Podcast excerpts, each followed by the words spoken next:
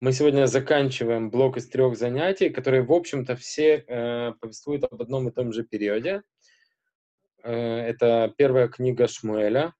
И я просто напомню, что мы начали первое занятие в цикле у нас было про самого Шмуэля, про то, как он приходит на смену первосвященнику Или, как заканчивается эпоха судей, война, в результате которой Ковчег Завета попадает в плен — гибель Эли, гибель его сыновей, Шмуэль становится лидером народа, и э, втор, второе занятие было посвящено теме еврейского назначения первого еврейского царя, когда народ требует у Шмуэля ввести монархию. Мы дали довольно подробный разбор того, как это соотносится с заповедью Торы о назначении царя, которую мы находим в недельной главе Шофтим в книге Дворим которая говорит, что если будешь назначать себе царя, то назначай царя из братьев твоих, и вот законы царя, царь должен держать Сефертору, царь должен поступать согласно, э, согласно закону, э, согласно заповедям, полученным, э, полученным, полученным Машерабейну и так далее. Э, теперь э, и мы довольно подробно рассматривали вопрос, то, что евреи требуют царя, это хорошо или плохо. То есть это выполнение заповеди назначить царя, которая, которая оговорена в Торе, либо это, наоборот, малодушие народа, которые вместо того, чтобы дать пророку руководить собой, а, предпочитают, чтобы ими руководил человек из плоти и крови, не через пророчество, а через царскую власть. И в качестве кандидатуры Давид выбирает Шауля, вернее, Шауль сам приходит к нему, и э, пророческим путем э, Шмуэлю открывается, что этот человек достоин быть царем, Шауль из колена Беньямина, сын Киша, герой, воин, очень достойный, благородный человек. И на прошлом занятии мы довольно подробно рассмотрели историю Шауля, его подвигов, те войны, которые он ведет против э, филистимлян, главных врагов и главных э, поработителей и конкурентов, э, и конкурентов как бы евреев в то время. Э, и заканчивается это несколькими ошибками, о которых мы говорили в прошлый раз. Ошибка первая, которую делает Шауль, когда он собирает лагерь евреев для войны в городе Мицпа, и они э, ждут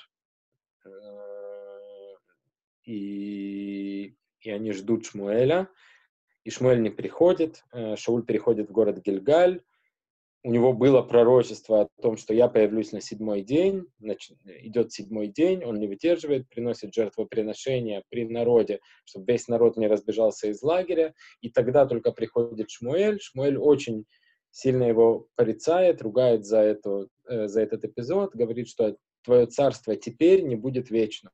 Если бы ты был э, безукоризненным, если бы ты во всем слушался Слова Бога, то тогда царство Шауля могло бы быть царством вечным, и твое помазание могло бы быть помазанием Машиах Хашем, то есть э, помазанника Божьего, отсюда слово Машиах, а из-за того, что ты не дождался меня и принес жертву без меня, твое царство станет временным.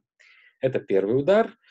И второй удар, через некоторое время, на второй год своего царствования. Шауль выходит на войну против Амалека, против амалекитян, и вместо того, чтобы выполнить заповедь уничтожения Амалека, которая, в общем-то, одна из трех заповедей, э, возложенных на евреев как обязательное условие овладения Святой Землей, он оставляет, э, э, жалеет, щадит часть скота и также часть людей, а именно царя Амаликитян, царя Агага, есть очень интересный мидраж, кстати, который говорит, что э, Аман, злодей Аман из истории Пурима, который был амаликитянином, и он был потомком Агага, он э, бросает жеребий для того, чтобы решить, в какой месяц совершать свое злодейство, на какой месяц объявлять геноцид евреев.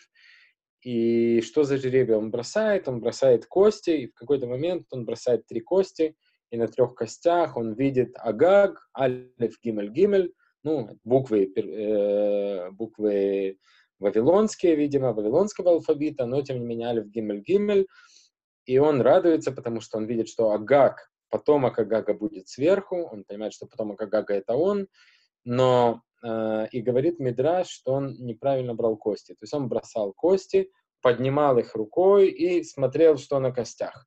А если бы он смотрел э, на кости просто сверху вниз, то, как известно, э, сумма двух противоположных граней костей, она всегда равняется 7. Если э, на трех костях выпало алиф, гимель, гимель, то на обратной стороне алифа единицы будет 6, то есть вав. На обратной стороне гимеля будет далит, и на обратной стороне второго гимеля будет тоже далит, то есть далит, вав, далит. То есть Аман, он видел на костях слово агак, а на самом деле, если бы он посмотрел на них без ухищрений, сверху вниз, то он увидел бы на них слово Давид. И должен был бы понять, что дом Давида — он победит дом Агага. Такая вот интересная штука, да, как кости связывают потомков Давида с э, Амалеком и с амалекитянами, то, что, в общем-то, с точки зрения теории игральных костей, кубиков, это одно и то же. Окей, и сейчас мы переходим к моменту, когда э, после истории с Амалеком Шмуэль говорит Шаулю, все, ты больше не увидишь меня, я ухожу, Э, твое царство будет отобрано, и Господь отдаст его более достойному. И, и, и Шауль, и Шауль, э, и Шауль э, уходит, Шмуль отправляется в Раму, Шауль остается в Гиве. Гива — это город Шауля, Рама — это город Шмуэля. И то, и другое, в общем-то, сегодня находится на двух противоположных концах Иерусалима, довольно близко Э, друг к другу на север, это север и, соответственно, запад от, э, от Иерусалима. Э, это было краткое содержание предыдущих серий. Теперь мы смотрим, что происходит у нас, что происходит у нас дальше.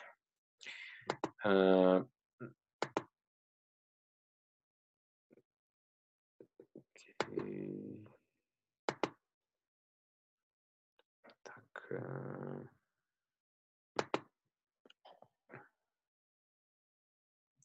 share.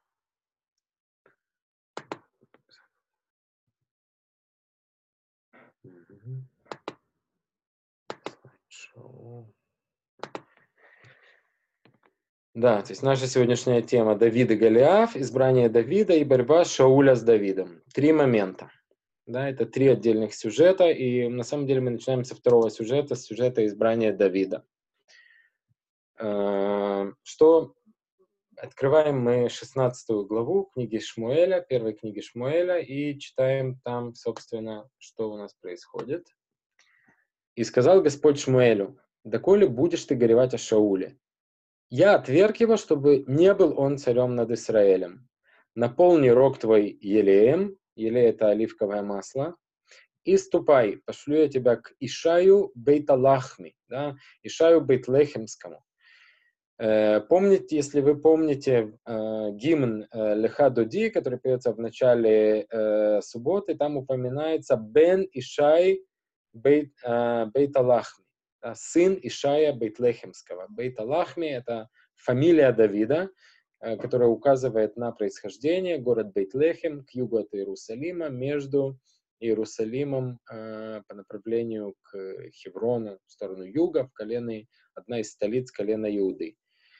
То есть э, получает Шмуэль пророчество, что новый царь, тот царь, который праведный, который, э, ну, как бы это, вечный царь, он находится среди э, потомков сыновей Ишая в городе Бейтлехем. И Шмуэль идет туда, но при этом он э, опасается Шауля. Он говорит, как же я пойду, ведь услышит Шауль и убьет меня.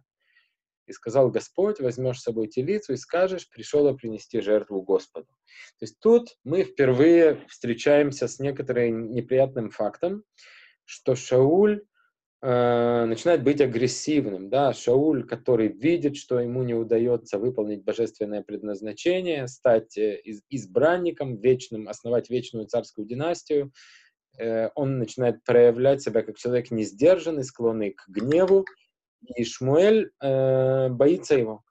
Он говорит, Шаулю знает, что я пошел э, назначать другого человека царем, согласно божественному пророчеству, и убьет меня. И то, что ему предлагается сделать, это принести жертву. Комментаторы расходятся во мнениях. Есть комментаторы, которые говорят, что имеется в виду, что э, Шауль подумает, что Шмуэль возобновил свой обычай, который мы э, видим у него ранее, обычай обходить города еврейские разных колен, прежде всего колена Беньямина, Юды, и приносить жертвоприношения, принимать людей, судить людей, то есть делать вот все то, что он, э, делать все то, что он делал. Э, другие говорят, что он действительно таким образом э, пытается, пытается как бы усыпить бдительность Шауля, что он делает вид, что он идет туда ради того, чтобы принести жертву. Он, Ишай, видимо, предводитель колена Иуды, так о нем пишет э, Танах в нескольких местах. То есть это очень важная семья. И дальше э, Бог говорит Шмуэлю в пророчестве, я дам знать тебе, что делать, и ты помажешь мне того, о ком я скажу тебе. То есть он опять, Шмуэль, как и в предыдущей ситуации, не знает, кого он будет назначать царем. И сделал Шмуэль то, что сказал Господь, четвертый стих, и пришел Бетлехем. И поспешили к нему навстречу старейшины города и сказали, мир приходу твоему. И сказал он, мир, да? шалом, традиционное приветствие. Пришел я, что он им говорит? Он не говорит, что я пришел назначить царя, э, и, и я пришел принести жертву Господу. Приготовьтесь и приходите со мною на жертвоприношение. И подготовил он Ишая и сыновей его, э, и пригласил их на жертвоприношение. Подготовил на иврите в оригинале это вайкадеш, да, то есть э, то действие, которое, э, то действие, которое он с ними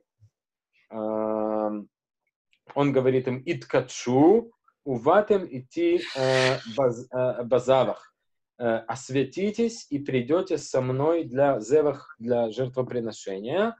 Ваикадеш и Тишай банав. Что это за действие? Что значит осветить человека к приношению жертвы?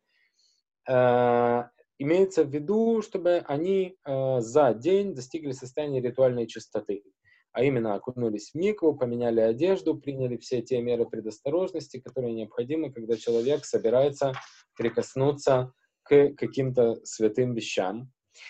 И было, когда они пришли, то кого видит Шмуэль первого? Он видит человека по имени Элиав, это старший сын Ишая, первенец, а, первенец Ишая, и он думает, вот, это, наверное, царь. Но Господь сказал Шмуэлю, не смотри на вид его и на высокий рост его, ибо я отверг его, ведь суть не в том, что видит человек, ведь человек видит глазами, а Господь видит то, что в сердце. Надо понять этот момент правильно. Не имеется в виду, что Илиав, что значит, э, что значит отверг его, э, э, э, мастигу, да, мастигу, лимос, на современном иврите есть такое выражение «не масли», мне надоело. Да, э, я отверг его, не имеется в виду, что он плохой, имеется в виду, что он не царь. То есть, видимо, передача царской власти в колено Иуды – это достаточно ожидаемый ход. У нас есть э, пророчество истории из благословения Иакова, где сказано «Лоя суршевит ми Иуда, вемехокек ми бейн раглав».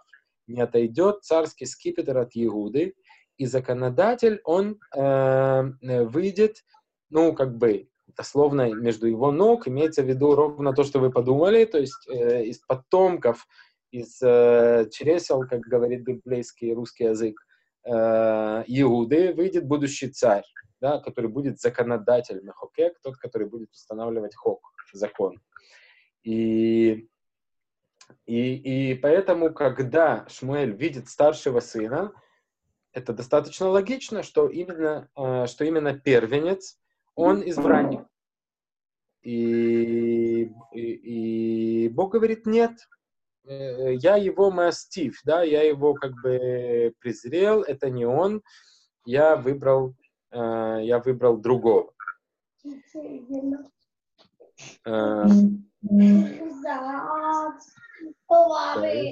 Довид, привет, поставь на мьют тебя.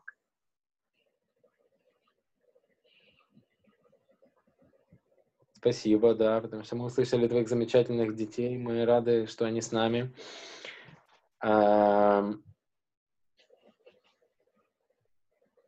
Окей. И, и что у нас и, что, и, и что у нас здесь происходит дальше? Сыновей у Ишая много. И этих сыновей, то есть то, сначала нам кажется, что их семь, а потом оказывается, что их восемь. Очень интересно поговорить тоже о том, что это за 7, 8, потому что это э, такие значимые очень числа в еврейской философии, в Кабале. Э, мы говорим, что Давид, э, Давид это седьмой сын, потом оказывается, что он восьмой сын, потому что в другом месте в тексте мы видим, что есть, э, что есть э, в Деврея Мим, в хрониках говорится, что был Элигу, один из братьев Давида, который не перечислен здесь. И Мидраш Вайкра Раба, он говорит, что что Давид был седьмым сыном по старшинству. Да, то есть есть э, некоторый восьмой загадочный сын, кто это такой, почему, почему его представили Шмуэлю. Тайна, загадка. То, что мы здесь видим дальше в стихах. «И позвал Ишай Авинадава, то есть второго сына, и провел его перед Шмуэлем и сказал, и этого не избрал Бог. И провел Ишай Шама, и сказал Шмуэль, и этого не избрал Бог. И провел Ишай семерых сыновей своих перед Шмуэлем, и сказал Шмуэль Ишаю, Ло Бахар Адонай Баэле, не выбрал Всевышний этих. Э, Вайомер Шмуэль Ишай, сказал Шмуэль Ишаю, «Э, это все, кто у тебя есть? Да, семь семерых сыновей ему мало. И ответил ему Ишай, остался в, э, Вайомер от Шаар Хакатан, да, остался еще маленький. Кстати, этому маленькому в этот момент 28 лет. Не такой уж маленький. А вполне себе уже подрос. Э, Воины Руэбацон. И вот он пасет скот. И сказал Шмуэль Ишаю, пошли кого-нибудь и пусть приведут его.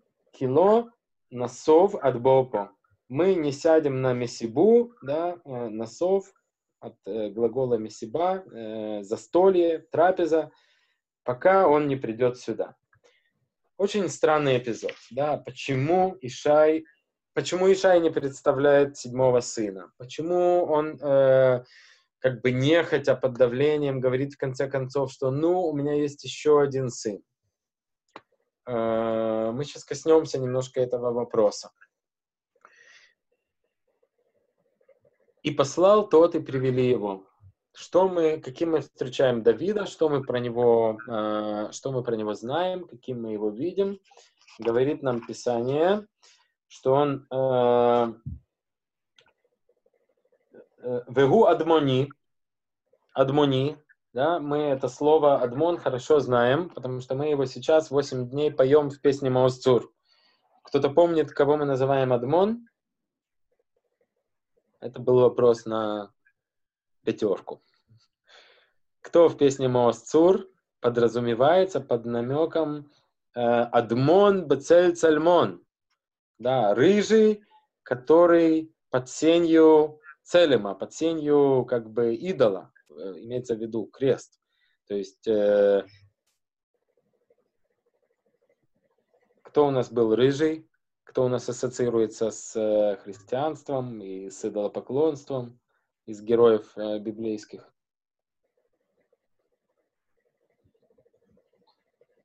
Никто не помнит? Исав. Исав у нас рыжий, он родился красным, и поэтому прозвище Исава Эдом. Кто здесь назван Адмони, кто здесь назван э, тоже рыжим, тоже красным? Царь Давид.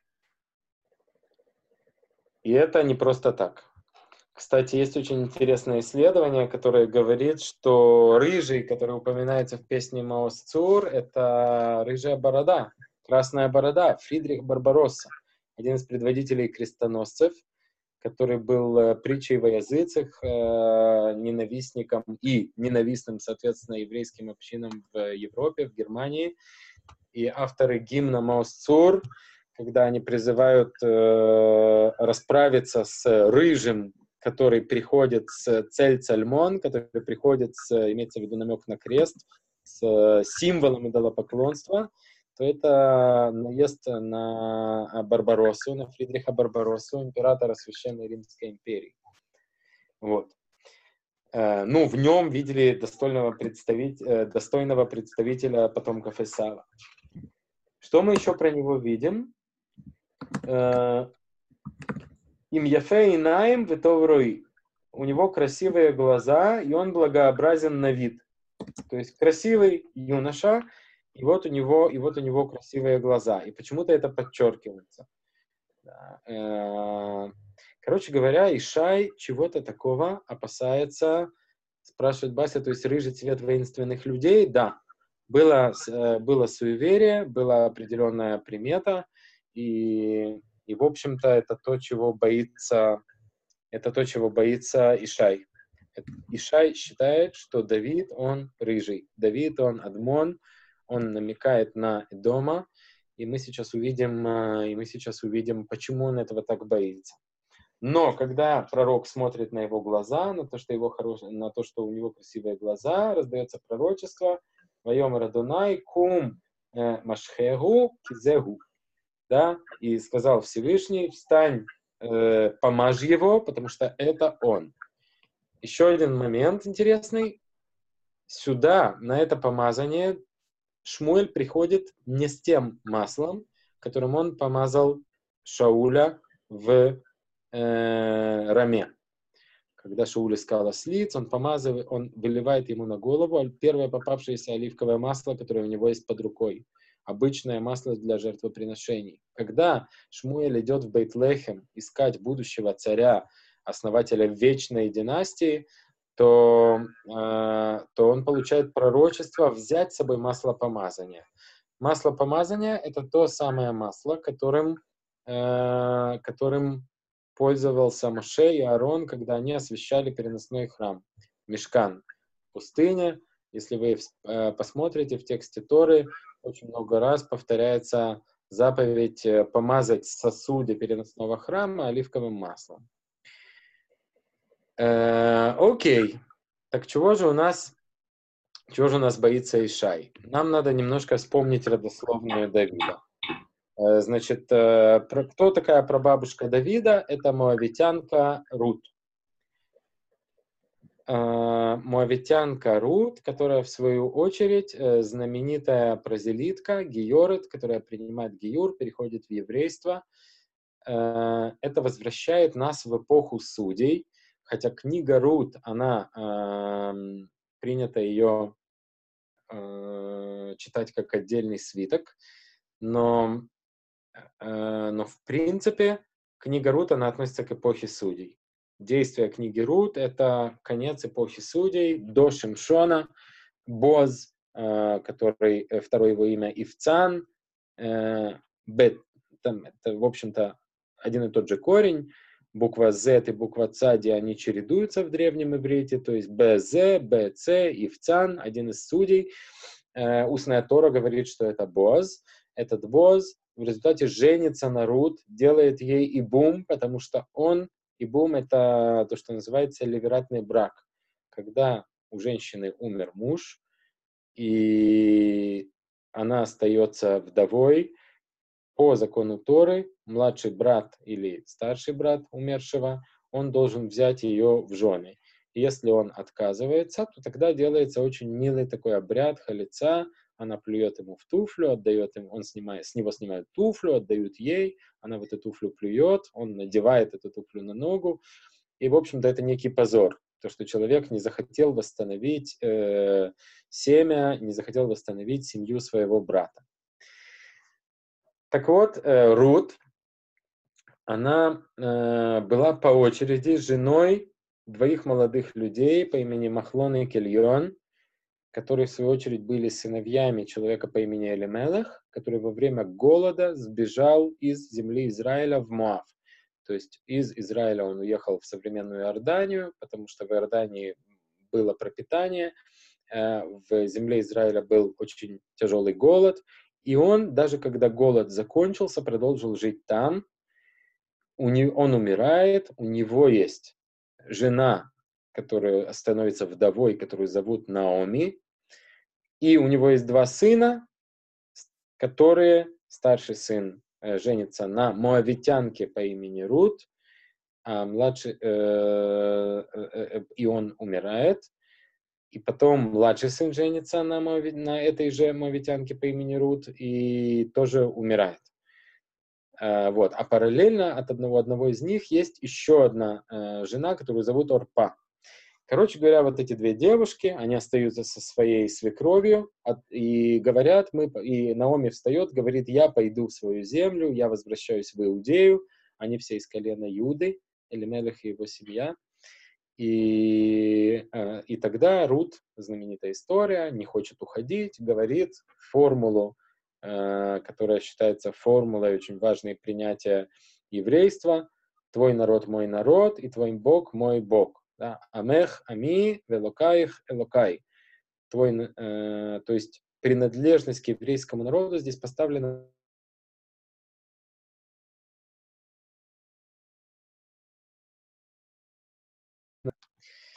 И вот Рут, э, эта девушка, она приходит э, в Бейтлехем со своей свекровью, они бедствуют, у них нет денег, их поле, оно а, отдано в залог, это поле уже им а, не принадлежит.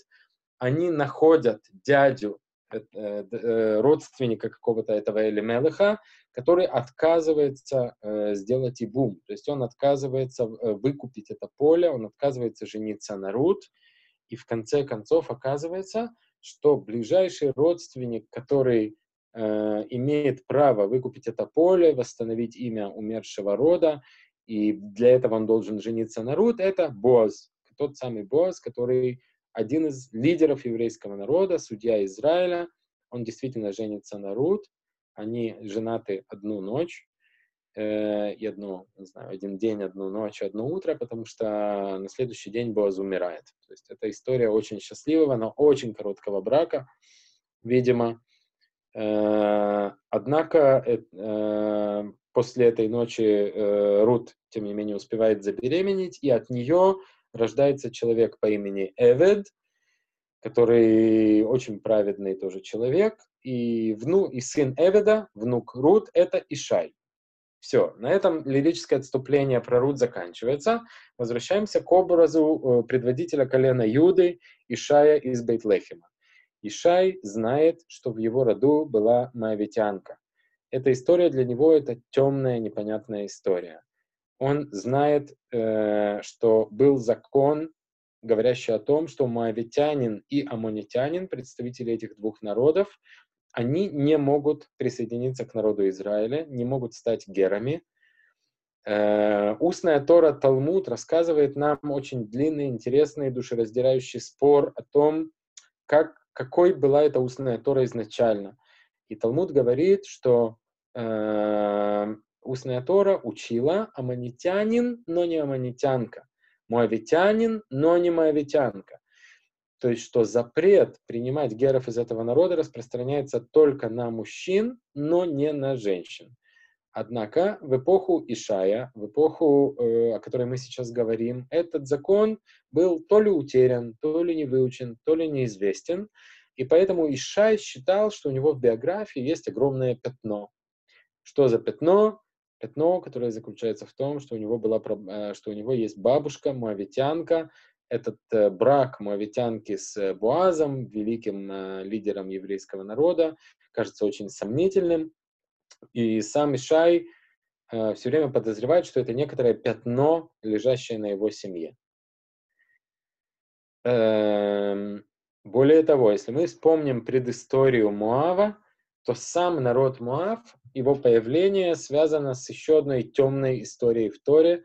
Много-много недельных глав назад и за много э, сот лет до описываемых событий, если мы вспомним историю про э, э, если мы вспомним историю про Ноха, Нох, который вышел из, э, извиняюсь, не, э, не Ноха, а Лота, Лот, который после разрушения Содома считает, что э, все пропало, человечество, э, человечество уничтожено.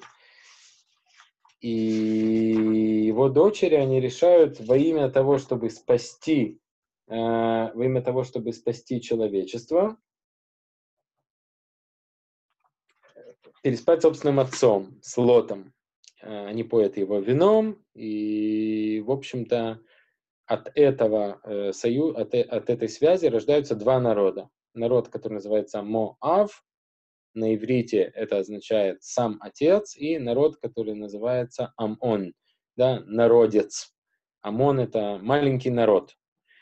Э, то есть даже названия этих народов, они как бы а, обличающий, а, обличающий перст, который указывает на некоторый недостаток, заложенный в этих народах изначально. Когда евреи возвращаются из Египта в Эрец Исраэль, они сталкиваются с этими народами, и эти народы не дают им пройти по своей земле. Евреи хотят воевать с ними, но Бог отвечает Моисею в пророчестве, нет, ты не можешь воевать с Моавом и Амоном. Почему? Именно потому, что с ними есть родственная связь. Они потомки Лота, а Лот — племянник Авраама. То есть эти народы на них есть какое-то двойное заклятие. С одной стороны, с ними нельзя воевать, с другой стороны, э, с ними нельзя родниться, их нельзя принимать в геров. Так вот, то, что седьмой сын, он странный, мало того, что он рыжий, он еще не такой, как все. Э, устная Тора говорит, что Давид, он э, был склонен к уединению, уединялся, предпочитал пасти скот подальше от людей, и, в общем-то, был таким особенным достаточно человеком, не создавал семью, был отшельником. И Ишай считает, что в этом сыне начинают реализовываться дурные черты, э, которые он унаследовал у моавитянки Рут и у ее предков моавитян. И он считает, что через Давида реализовывается некоторое семейное проклятие. Поэтому он его не показывает пророку Шмуэлю. Но именно здесь пророк Шмуэль и взял Шмуэль рог с маслом и помазал его среди братьев его. И опустился дух Бога, э, руах, э, руах Ашем эль Давид. Да, то есть э, Божий дух спустился на Давида на Йомагу Вемала с этого дня и дальше, навсегда. И, и встал Шмуэль и пошел в Раму.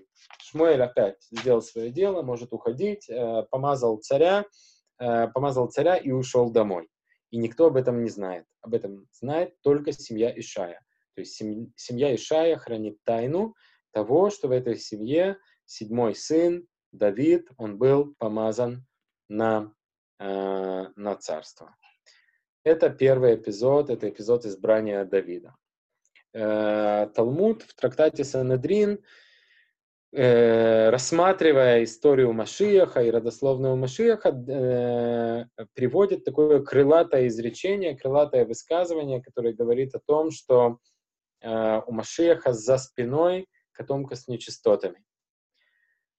Эм, это некоторый образ. Да, то есть за спиной у Машиаха какие-то истории, которые трудно переварить. И Давид в этом плане, он результат, он результат э, сразу нескольких таких историй. Да? История, которую трудно переварить, про Лота, которого э, рождаются потомки от собственных дочерей. История еще одна, которую трудно переварить, это зачем один из лидеров колена Юды уходит за границу и не возвращается в землю Израиля во время голода. И затем в результате этого бегства Элимелеха э, Э, мы видим, что Моавитянка приходит в еврейский народ, становится женой одного из важных людей в еврейском народе, и от нее рождается династия Ишая. Кстати, про Ишая сказано э, в Талмуде, что это один из праведников абсолютных, который умер смертью, подобной поцелую. То есть ангел смерти, он не мог, не имел власти над Ишаем, настолько он был праведным, и он умер только потому, что на всех людях после Адама и, и с тех пор навсегда э, было проклятие смерти, да, связанное с укусом змея, с ядом змея в райском саду, с тем, что, с тем, что змей, он э, что, что змей, он искусил Хаву и Адама. Окей, это история избрания э, Давида. Есть до сих пор есть до сих пор вопросы, какие-то замечания?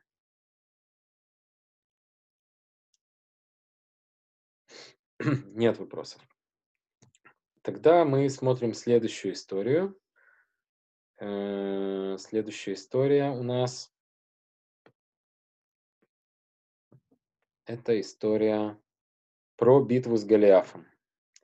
Один из очень известных эпизодов. Кстати, обратите внимание, что я, э, что я использую в презентации самые известные картины на библейские сюжеты. Ну, например, э, Рафаэль Санти, он расписывает э, одну из капел, эм, он расписывает одну из капел в Венеции полностью сюжетами, э, сюжетами из Библии. Один из сюжетов, который вот мы видим, это его фреска «Помазание Давида», которая изображает семерых сыновей и удивленного Ишая и пророка Шмуэля, который, э, который Давиду выливают масло на голову. А вы видите, они стоят возле такого жертвенника, и, конечно, видно по этому жертвеннику, что художник Рафаэль Санти был итальянцем и католиком, потому что так выглядит алтарь в католической церкви, а еврейский жертвенник уж точно не выглядит так. Он не делается из мраморных плит, он делается из неотесанных камней, и, в общем, то, что тут изображено, оно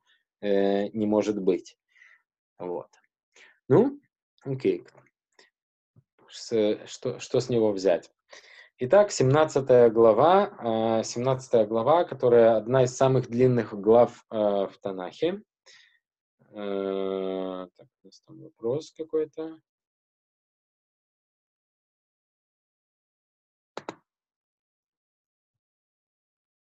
Сейчас.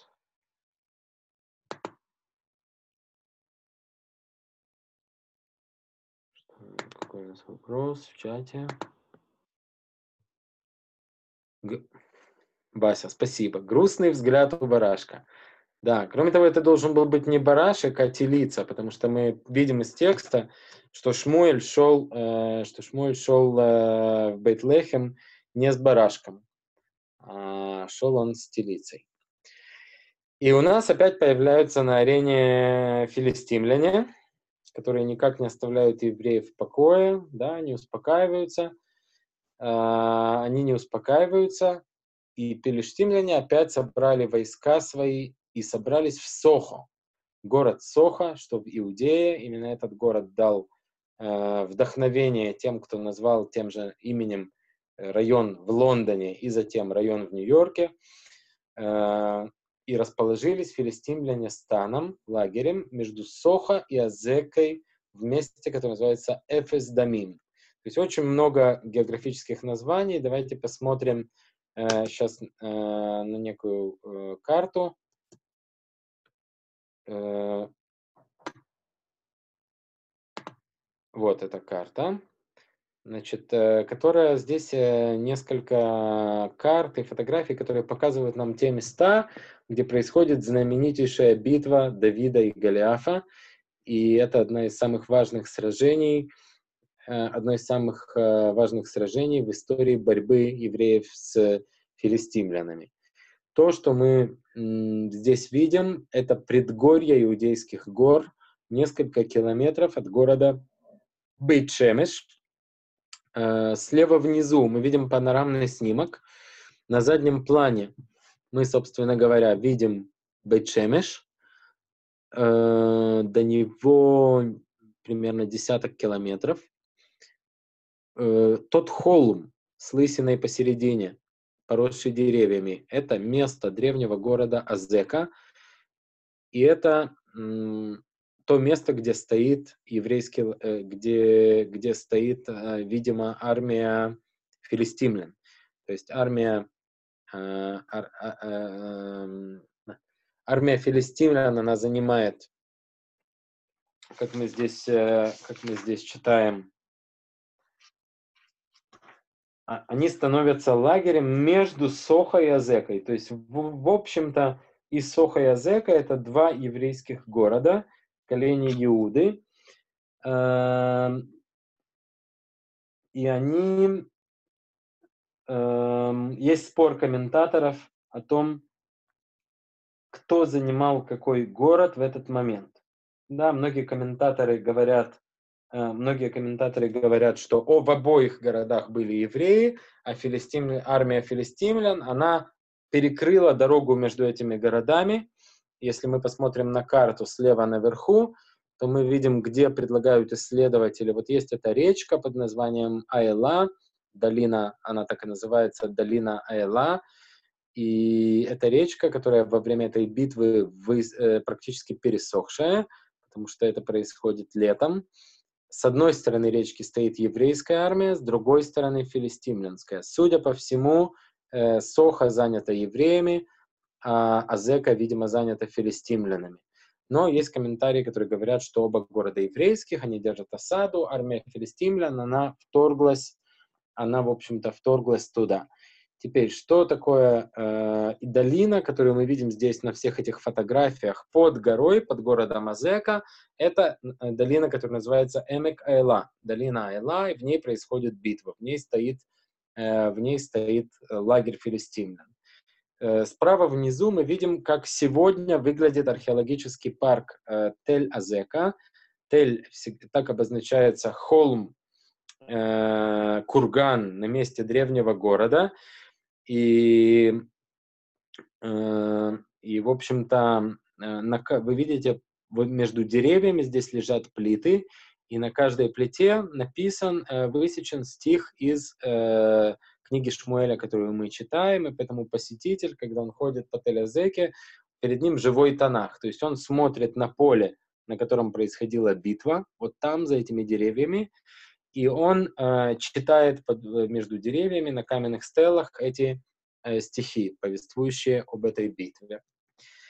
Итак, э, это, то, это по поводу того, где происходят эти события.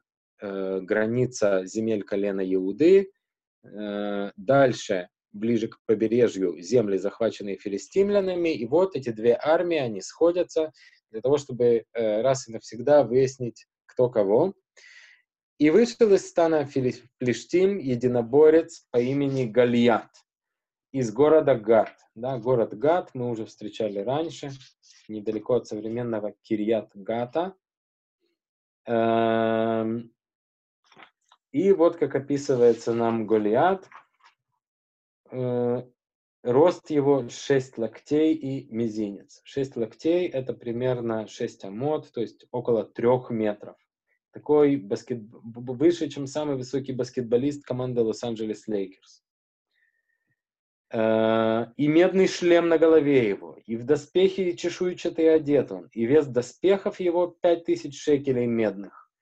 То есть исполин, гигант, закованный в броню с ног до головы, и пластины медные на ногах его, и дротик медный между лопаток его. Э, э, дротик имеется в виду кидон, копье, то есть за, за спиной короткое копье, ты заносишь руку назад за спину, выхватываешь оттуда, и пока соперник не успевает, успевает понять, зачем, что, э, зачем ты чешешь спину во время боя, ты выхватываешь это копье, бросаешь его вперед, и э, поражаешь, э, поражаешь противника. И дальше идет очень такое цвета, э, красочное описание, что древко его копья, как, трат, как ткацкая э, основа, а наконечник его копья — это 600 шекелей медных, и наконечник его копья из железа, и перед ним идет отдельный человек, который несет его щит, он выходит и взывает к войску Израиля, э, и, если помните, из курса русской литературы или истории, э, историю Куликовой битвы, битва на Куликовом поле, где было тоже в начале э, бусурманский татарский воин, который ездил перед строем, дразнил русских дружинников и кричал, кто выйдет со мной сражаться, и вот против него выезжает богатырь и они дерутся друг с другом, поражают друг друга, и тогда две армии бросаются в бой. Поединок перед боем — это очень принятая в древнем мире практика, и здесь Гольят настолько уверен в своей силе, что он предлагает, э, что он предлагает евреям, говорит, зачем нам воевать, зачем затевать войну? Кстати, очень интересно, раньше филистимляне, они не боялись затевать войну с евреями.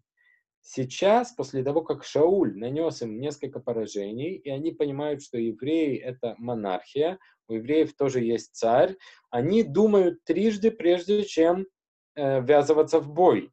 Да, видимо, у евреев в это время тоже появляются и колесницы с железными колесами, и копья с наконечниками из железа. То есть, э, переводя это на язык историков, у евреев тоже начинается железный век. Иметь дело с армией, которая тоже вооружена железным оружием. Помните, раньше евреи, когда им нужно было железо, они ходили к врагам, к кузнецам филистимлянским за железом.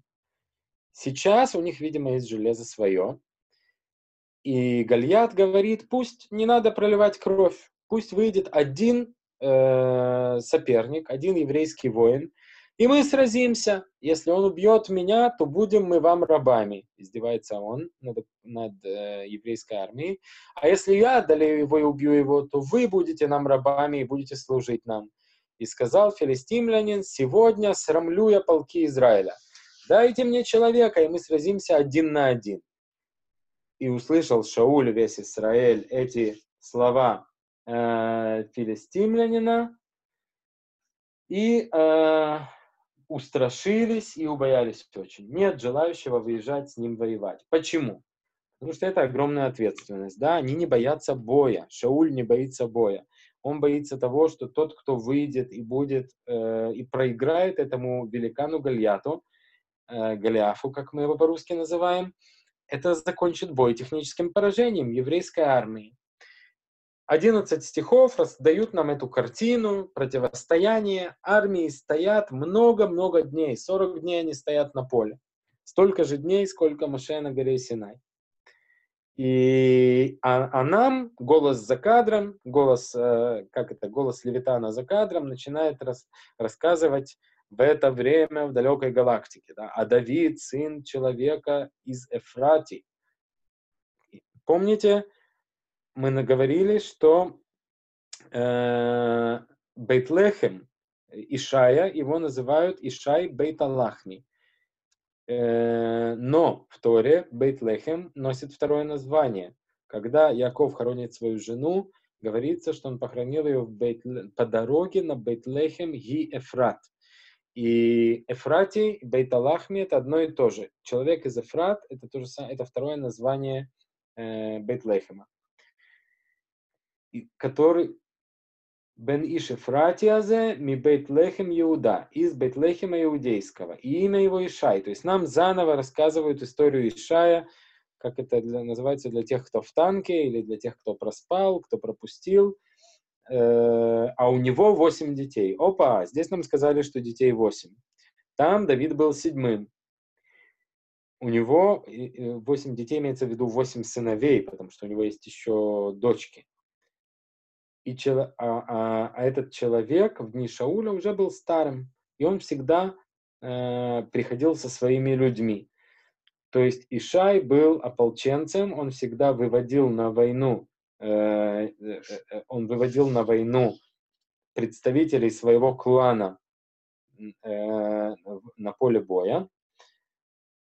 И, и здесь и пошли три старших сына Ишая, вслед за Шаулем на войну. То есть сам Ишай уже пожилой, он уже не может ходить на войну, но три старших сына он отправил в ополчение. Элиав, Авинадав, Шама. Те же самые три сына, которых мы видели в э, сцене, э, которых мы видели в сцене помазания Давида, когда Давид, э, когда Давид был избран, был избран царем. Короче говоря, а Давид младший. Э, теперь, в этот момент, э, в этот момент Давид уже имеет статус при дворе. Что это за статус? После того, как пророк пообещал Шаулю, что от него уйдет царство и что все будет плохо, Шауль заболевает, видимо, некоторой формой депрессии, и он э, подвержен приступам меланхолии, и тогда придворные Шауля советуют найти человека, который будет играть ему на арфе, на киноре, и таким образом развивать его грусть и тоску. Э, и после продолжительных поисков, кого приводят к Шаулю в качестве придворного музыканта? О, чудо того самого Давида. Это то, что визитная карточка Давида, Давид, играющий на арфе, на киноре. Это такая небольшая пастушья арфа, не такая огромная, как арфа в современном оркестре, но, тем не менее, тоже такой струнный э, музыкальный инструмент. То есть Давид, что происходит? Армия стоит, Давид, с одной стороны, часть придворной свиты Шауля, с другой стороны, его три старших брата в армии, поэтому его заставляют бегать домой пасти овец. Он э, туда-сюда, да, как израильские, как израильские офицеры э, э, в Милуим, в, на резервистских сборах, утром дома, вечером в армии, потом опять на следующий день дома, опять в армии. Вот таким образом Давид туда-сюда ездит. В какой-то момент Ишай э, Э, Ишай, он э, уже прошло 40 дней после того, как э, Голиаф издевается над евреями, издевается, надсмехается над армией Шауля. Ишай посылает Давида отправить, отнести братьям передачку. Да, сушеные зерна, хлеба, отнести, сбегай, отнести в стан братьям своим, спроси, как у них дела.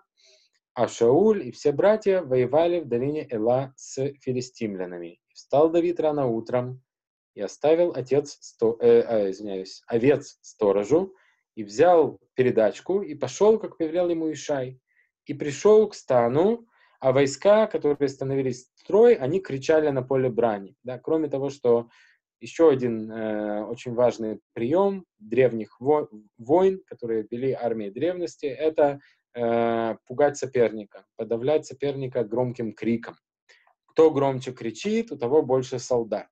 Кто громче кричит, у того более боевой дух. И вот евреи и филистимляне выстраиваются строй против строя, и Давид э, э, бежит в строй, находит своих братьев, спрашивает, как дела. И пока он разговаривает с братьями, то выходит этот самый Голиаф из строя филистимлян и говорит те же самые слова, которые он говорит уже 40 дней. И Давид слышит, Э, этот э, э, издевательскую речь Гальята, и все израильтяне очень боятся, да, никто не хочет выходить с ним на схватку, и говорили сыны Израиля, видели ли вы этого человека, который поднимается? Он поднимается и поносит Израиль, и вот того человека, который убьет его, царь обогатит богатством великим, и дочь свою выдаст за него, и дом отца его сделает свободным в Израиле. Что значит дом отца сделает свободным в Израиле? Освободит от налогов. Э, не было таких кланов в еврейском народе, которые были бы рабами.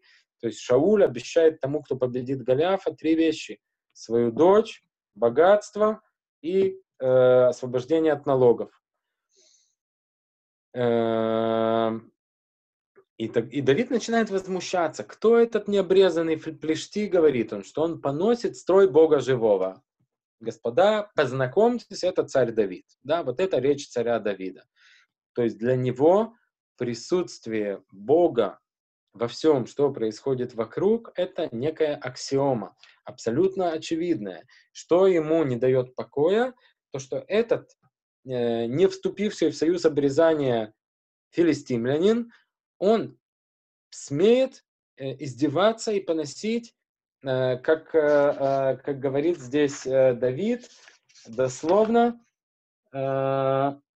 Маарахот Элоким Хаим, да, Маарахот, строи, армии, на современном иврите Маарехет это система, то есть строи, не строи евреев, не строи Шауля, а, стро, а строй, который принадлежит всесильному, строй, который принадлежит непосредственно как будто Богу. И услышал Илиав, старший брат, его 28 стих, что, он, э, что Давид возмущается, и разгневался Илиав на Давида, и сказал он, зачем ты спустился сюда, и на кого ты оставил овец в пустыне, да, что их волнует, настоящего пастуха всегда волнует овцы. Я знаю дерзость твою и зло сердца твоего, говорит ему брат, да, то есть между братьями он слывет дерзким, непослушным. Ты пришел посмотреть на сражение, и сказал, Давид, что же я тебе сделал? Ведь это беседа, ведь мы только разговариваем, я еще ничего не сделал. И отвернулся он от него к другому и говорил те же слова, и отвечал ему народ теми же словами, что в первый раз. Короче говоря, он ходит по э, он ходит э, по лагерю, разговаривает с людьми, и вот ему все рассказывают про этого Голиафа.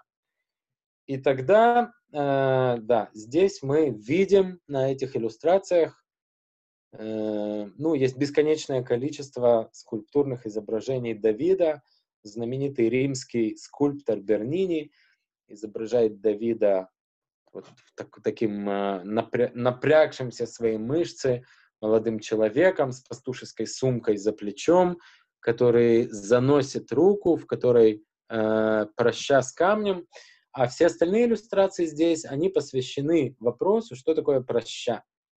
Да? Э, с правой стороны можно увидеть э, иллюстрацию э, к Танаху 13 века. Это сделанный вручную рисунок, изображающий Давида и Голиафа. Голиаф справа, на кого он похож? Конечно же, он похож на крестоносца. Кто еще может ассоциироваться у евреев в это время с злодейством? Да, они изображают рыцаря, закованного в доспехи, средневековые европейские доспехи, а Давид, он здесь, чтобы мы не перепутали, что он э, э, пастух, и что это именно Давид, мы видим овечек, которых он, ну, на самом деле, конечно, не брал с собой на поле боя, и в руке у него некоторый такой э, Видите, здесь две вещи. У него есть в руке такая палка э, изогнутая, а во второй руке у него веревка и в этой, э, такой узелок, который он держит в кулаке, и в этом узелке камень. Это то, что называется на иврите словом кела. Да, кела на русский обычно переводится как проща. Это то, э, то оружие, которым, то оружие, которым Давид э, которым Давид убивает Голиафа. Ниже мы видим, как этим пользуются пастухи. У пастуха на плече вот такой кожаный, э, кожаный уголок с двумя дырочками. В этом и на конце этой веревочки у него узелок и петля. То есть он берет в руку два конца этой веревочки, продевает узелок в петлю, наматывает это на руку, кладет не что иное, как э, орехи или оливки или камни, ну, что попалось под руку, камень должен быть гладкий, засовывает это в этот кожаный уголок и дальше делает то, что изображено на рисунке внизу. Да? Поднимает над головой, раскручивает. Почему камень не выпадает из прощи? Э, потому что есть э, сила притяжения, когда он очень быстро крутит эту прощу, то камень не выпадает, и в какой-то момент, раскрутив ее несколько раз э, вокруг своей оси, пос, э, нападающий опускает, отпускает одну сторону, одну веревочку. Да, у него в руке две веревочки, он одну отпустил, и этот камень со скоростью примерно 120 км в час вылетает туда, куда его э, посылают. Эм, и мы это видим, и мы это видим дальше в тексте. Э, короче говоря, Давид ходит э, по стану, возмущается, вот почему никто не может, почему никто не, не, не противостоит э, этому Голиафу, пересказывают Шаулю, царю, и он зовет Давида к себе. Теперь, они уже хорошо знакомы, но Шауль знаком с ним, как с тем, как с придворным музыкантом, тот, кто играет ему на арфе. И сказал Давид Шаулю, пусть никто не падает духом из-за него. Я, раб твой пойдет и сразится с этим плешти, да, то есть я пойду. Шауль начинает его отговаривать, говорит, ты еще молод, а он воин с юности своей. Ну, окей, 28 лет – это уже приличный возраст для воина, но, э, видимо, Шаулю дорог Давид как э, в, том, э, в той функции, которую он играет при его дворе. И сказал Давид Шаулю, раб твой пас овец у отца своего, а когда приходил лев или медведь и уносил овцу из стада, то я уходил за ним и бил его, и вырывал из пасти его. А если он бросался на меня, то я брал его за патлы и бил его и убивал его. И льва и медведя убивал раб твой. И будет с этим необрезанным филистимлянином то же, что с, э, не, с ними, за то, что он поносил строй Бога живого очень важные стихи. Кого напоминает, давайте я вас все-таки попробую из мьюта э, извлечь, чтобы убедиться, что те, кто все еще с нами, они, они все еще не заснули. Какие ассоциации рождает эта история с тем, как он убивал льва и медведя, э, с тем, как он бросался за овцой, которую уносил дикий зверь? Какие сюжеты и каких персонажей вам здесь напоминает Давид?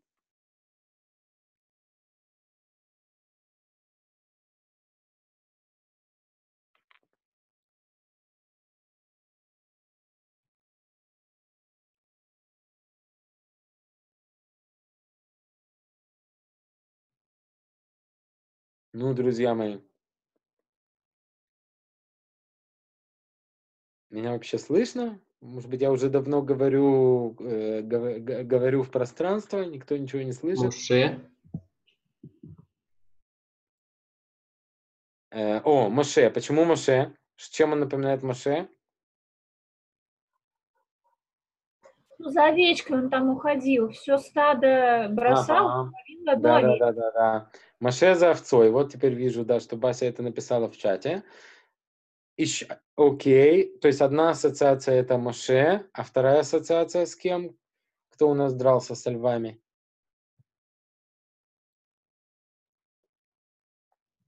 Шимшон. Шимшон, пишет Илья. Шимшон и Лев. Спасибо.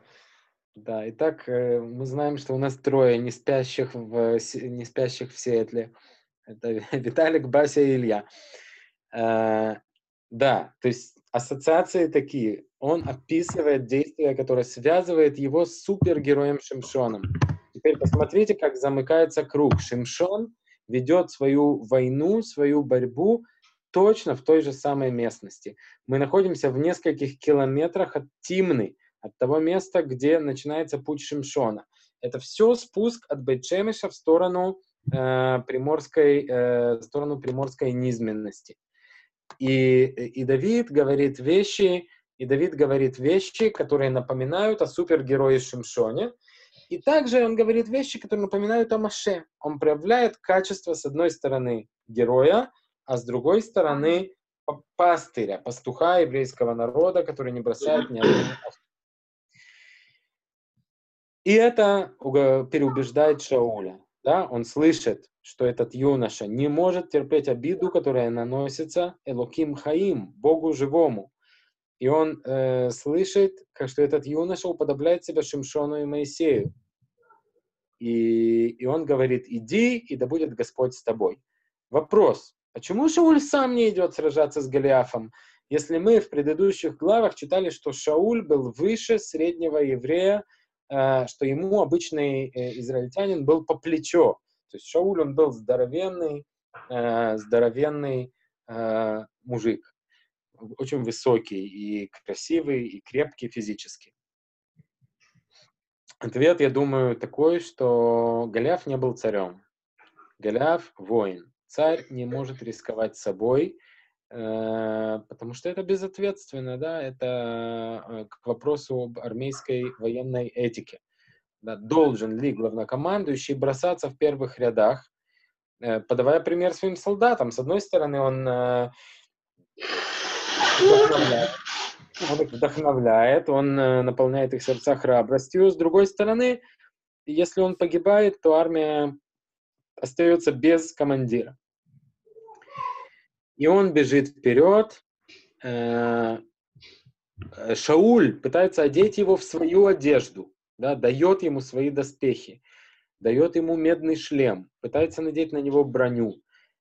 И попытался Давид ходить, и не смог ходить. Да? Так же, как э, доспехи, доспехи средневекового рыцаря, которые весят десятки килограмм, в них обычный человек не может передвигаться.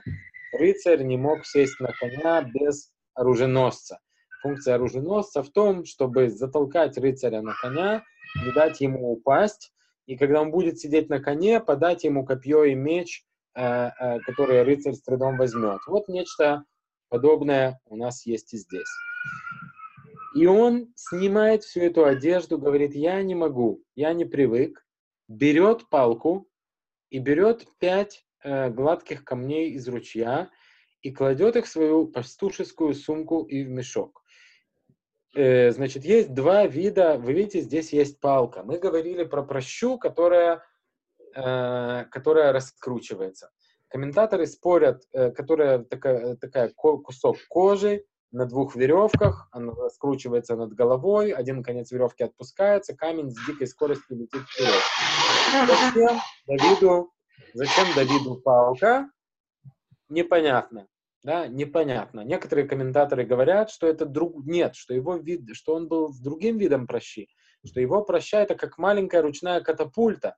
Палка с выемкой, такая длинная-длинная ложка, в которую кладется камень, и человек, размахнувшись за плечом, из этой ложки выпускает этот камень изо всех сил вперед.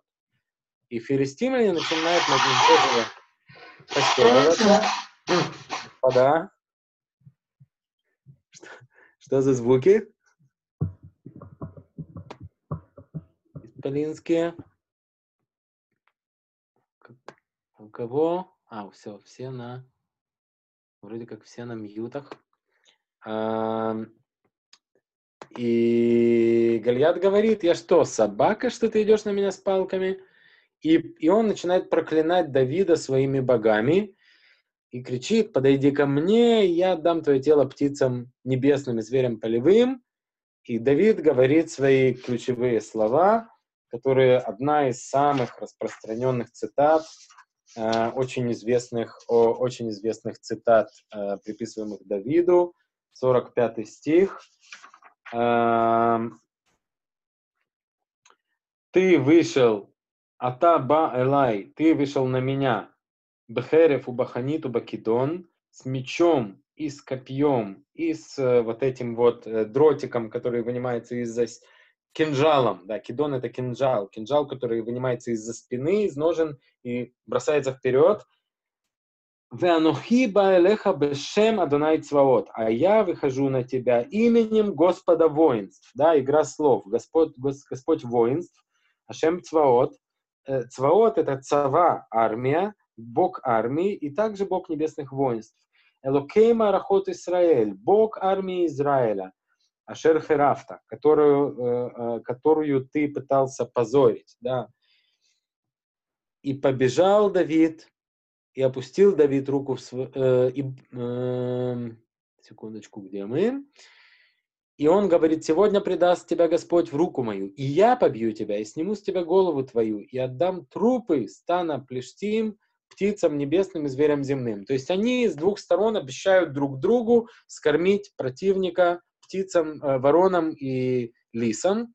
И узнает вся земля, говорит Давид, что есть Бог у Израиля и, и узнает вся эта толпа, что не мечом и копьем спасает Господь, ибо успех войны от Бога, и Он предаст вас в руки наши. То есть Давид на войне ведет себя как проповедник, он ведет себя как э, оратор, который приписывает и военный успех, и любой вообще э, преуспевание человека в каком-то деле Всевышнему.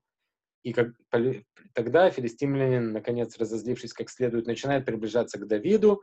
Давид быстро побежал к строю навстречу филистимлянину, опустил руку в свою пастушескую сумку, достал оттуда один из камней и метнул, и поразил филистимлянина в лоб.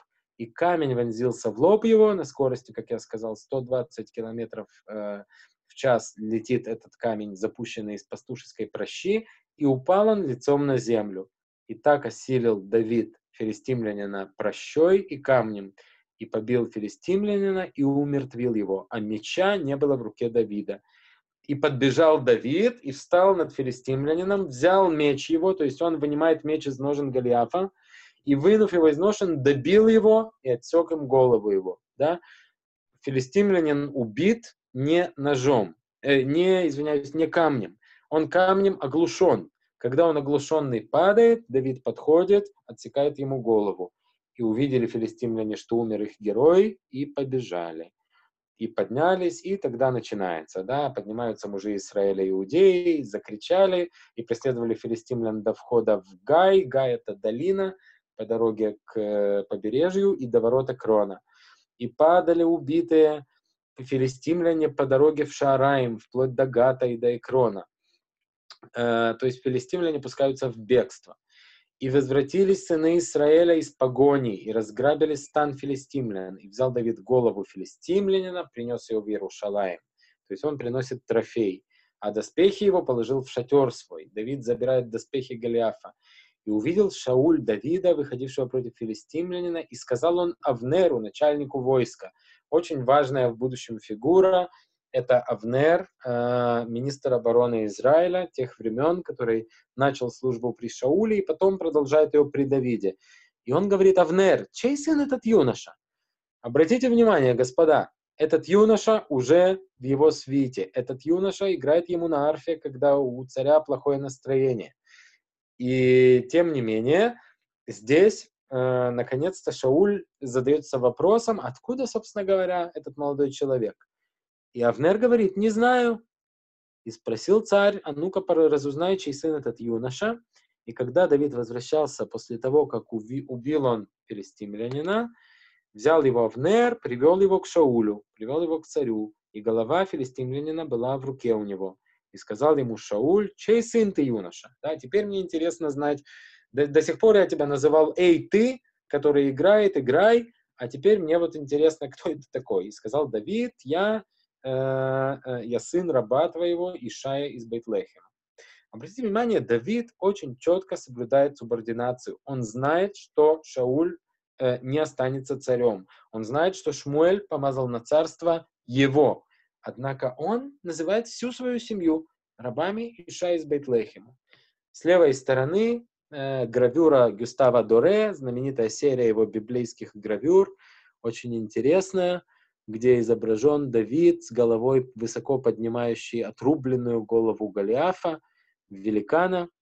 Очень известная, э, очень известная картина, очень известное изображение – и, э, и дальше необходимо, да, дальше необходимо третья, третья часть э, того, о чем мы сегодня говорим. На нее осталось немного времени, поэтому я немножко перейду на пересказ. Что происходит, э, что происходит дальше?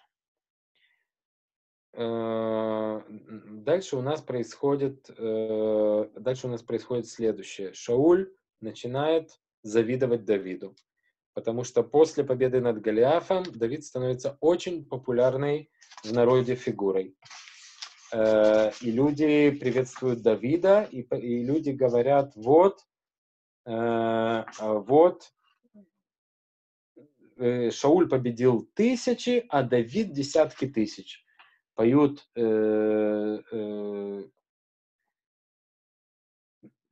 поют, э, жен, э, поют женщины, которые распевают песни на улицах. Да, это уже 18 глава, которой, которой у нас в тексте уже нет. В это же время Давид становится постоянным э, военачальником у Шауля. Но Шауль, чем дальше, тем меньше его любит. Зато появляется сын Шауля, Йонатан, который просто души не чает в Давиде, и дружба Давида с Йонатаном — это пример, такой библейский пример очень близкой дружбы между людьми. Может быть, пример, которого, подобного которому мы не видим. Я не могу вспомнить в Торе, во всех историях, которые мы читали до сих пор, пример такой неразрывной, не разлей вода дружбы между двумя людьми. У нас есть союзы, у нас есть братья, у нас есть Моше и Арон, которые дополняют друг друга, но у нас до сих пор не было ни одного образца, когда люди просто близки друг другу, по духу, дружны. Надо учесть, что Шаулю 50 с лишним лет. Он совсем другого поколения. Его сын Йонатан — ровесник Давида. И это еще одна причина, которая их, э, которая их сближает. Но Шауль чем дальше, тем меньше любит Давида. И что он решает делать? Он, э, он начинает постепенно искать, как отправить как отправить Давида на какую-нибудь войну, для того, чтобы он на этой войне, ну, например, погиб. Э, мы этот сюжет увидим позже, к сожалению, это то, в чем совершит в будущем ошибку сам царь Давид, когда он решает, что Батшева предназначена ему, и он э, и он отправляет на войну, на верную гибель мужа Батшевы. Вот. Э, и в какой-то и в какой-то момент мы видим, что Давид помазан быть царем, его очень любит народ, никто, кроме его семьи, не знает, что Давид помазан быть царем. Э, Шауль решает женить Давида на своей дочери. И он говорит, вот тебе старшая моя дочь, Мейрав, кстати, популярное имя, если кто-то задумывался э, в жизни, откуда взялось имя Мейрав, то Мейрав это старшая дочь Шауля. Он говорит, я дам тебе в жены мою старшую дочь, только будь моим военачальником. О чем при этом думает Шауль? Э, если не будет на нем моя рука, то будет на нем рука филистимлян. То есть я не буду его убивать, но я жажду ему смерти, я буду отправлять его на войну, пока он не погибнет. А Давид, он э, очень скромный, он отвечает ему, кто я такой, кто такой род моего отца в Израиле, чтобы стал я зятем царя? Нет, нет, что вы, что вы. Дочь Мейраф выходит замуж за другого, но Давида полюбила Михаль. Еще одно очень распространенное популярное еврейское имя, Михаль, тоже дочь Шауля, жена царя Давида, вторая дочь Шауля и она в будущем э, становится э, верной спутницей Давида и предупреждает Давида, когда Шауль наконец решает его э, убить физически. Итак, таким образом Давид впервые женится. Его первая жена — это дочь царя Шауля, но их отношения между Давидом и Шаулем, они постоянно ухудшаются, и в какой-то момент это приводит к тому, что когда Давид, э, что Шауль в гневе бросает копье в Давида. Давид убегает, Шауль преследует его. И я не буду сейчас вникать во все подробности того, как он, э, как он убегает от него, только один, э, только один важный эпизод. Это эпизод э, в Найот. В какой-то момент Давид э, бежит к Шмуэлю пророку Шмуэлю. И вот мы видим э, здесь сейчас, это 19 глава, а Давид убежал и спасся, и пришел к Шмуэлю в Раму, и рассказал ему все, что сделал с ним Шауль. Если вы помните, то Шмуэль поклялся Шаулю, что мы больше не встретимся. Сейчас мы увидим, что, тем не менее, эта клятва, она не реализовалась. Да? Шауль пришел к Шмуэлю сам. Шмуэль больше не ходил к Шаулю, пророк больше не приходил к царю, но здесь э, произойдет что-то из ряда вон выходящее. И доложили Шаулю, то есть слуги Шауля уже в открытую ищут, преследуют Давида, говорят, э, вот Давид в Найоте в Раме. И посылает Шауль послов взять Давида. И они увидели, как пророчествует группа пророков. Если вы помните, то э, вокруг Шмуэля всегда собирались особенные люди, э, люди духовные, пророки, люди, которые э, искали э, духовного лидера и наставника, и за этим приходили к Шмуэлю в Раму. А Шмуэль стоит над ними, обучая их, и был на посланцах Шаула Дух Божий. И стали и они пророчествовать. Помните, в начале пути Шауля этот сюжет уже был, когда Шауль ищет ослиц, ему навстречу в городе э, Нов идет группа пророков, они подходят близко, его охватывает дух пророчества, и он начинает тоже пророчествовать. И тогда все смотрят на него и говорят, что и сын Киша, и Шауль тоже среди пророков. И Шауль посылает других слуг, и эти слуги тоже не возвращаются, потому что они тоже начинают пророчествовать. Короче говоря, все, кого Шауль посылает, они, э, третья группа слуг, э, э, посла, э, его э, гонцов, они тоже примыкают к группе пророков и не возвращаются к Шаулю. И тогда Шауль сам идет в Раму. И дошел до большого рва, до большой ямы, и спросил, говоря, где Шмуэль и Давид? И сказали, в Найоте в Раме. Комментаторы исписывают десятки страниц, задавая себе вопрос, что такое Найот? Почему до сих пор мы все время видели, что это место называется Рама, и тут, и тут приходит слово Найот? А, и устная Тора, Талмуд, он говорит нам, что это очень важная ночь. В эту ночь, желая поддержать Давида, Шмуэль отводит его на место, откуда виден Иерусалим, показывает ему храмовую гору, и они обсуждают, говорит Талмуд, Найот, Ной Олам. Они обсуждают, Ной — это прелесть, красота, то, что будет составлять красоту мира. Они в Раме занимаются найот, обсуждают, э, обсуждают э, самое важное, самое красивое место в мире, будущее место расположения храма. И устная традиция говорит нам, что в эту ночь Давид, э, что в эту ночь Давид узнал, где в Иерусалиме будет построен храм. И пошел туда Шауль, и был на нем также Дух Божий. Круг замкнулся. Шауль снова в конце своей карьеры, в конце своего пути становится пророком на время, и он идет и пророчествует вместе с этой группой, э, так как на него тоже напал дух пророчества, не напал, упал, спустился, и он снял одежды свои царские, да, имеется в виду не то, что он разделся вообще, но он снял царскую одежду, остался в простой одежде, простолюдина, и пророчествовал перед Шмуэлем, то есть, видите, они все-таки встретились еще раз, и лежал неодетый весь тот день и всю ночь. Окей, и здесь мы оставляем, э, здесь мы оставляем наших героев. Вопрос, который э, дальше есть целая длинная история того, как Шауль продолжает преследовать Давида и готов его убить. Он убивает даже коинов, священников из города Нов, за то, что они дали укрытие Давиду.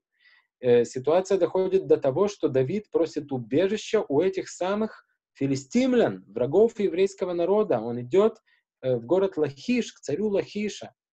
Э, Давид притворяется сумасшедшим. Мы не сможем сейчас в рамках этого короткого выборочного курса разобрать все истории. Да, я призываю вас прочитать дальнейшие главы первой книги Шмуэля с 18 по примерно 24.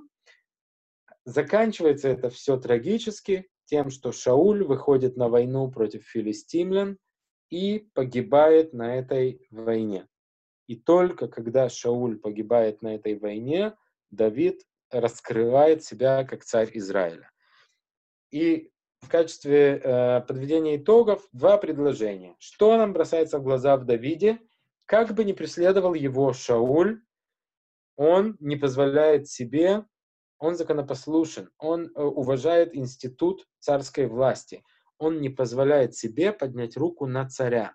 Даже в той ситуации, когда он э, проходит мимо пещеры, где Шауль спит, он подходит к Шаулю, отрезает лоскут одежды для того, чтобы показать ему, что он мог его убить и не убил.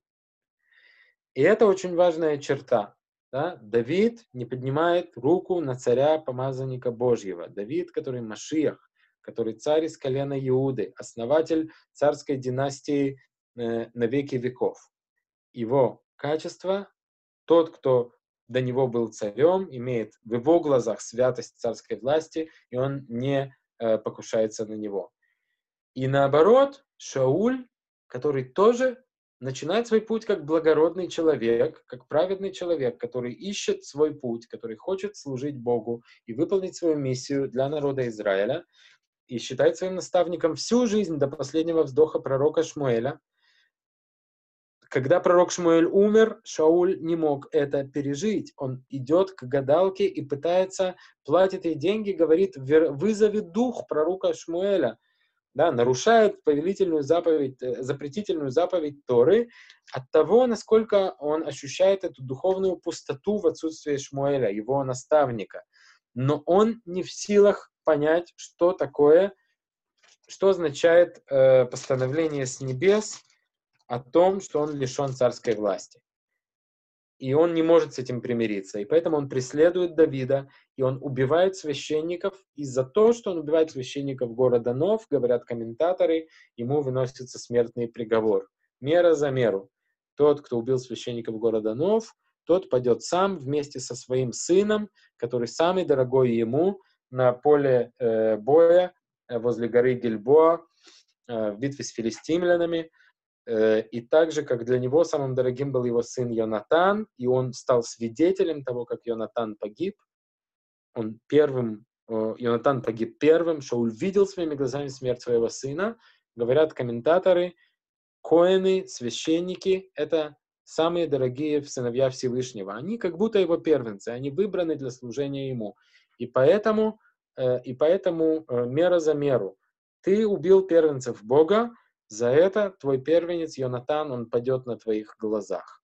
И на этом заканчивается эпоха Шауля, и начинается история царя Давида, которая длинная, тернистая, тоже очень непростая. Ну, в общем-то, э, когда-нибудь мы, конечно, выучим весь Танах, но пока что э, в рамках этого курса мы сосредоточились на нескольких ключевых моментах из книги Шмуэля. Окей, здесь я, э, здесь я заканчиваю. Здесь я, наверное, желаю всем Ханука Самеах и, и прощаюсь с вами. Если есть какие-то объявления у... Если есть какие-то объявления у э, Виталика,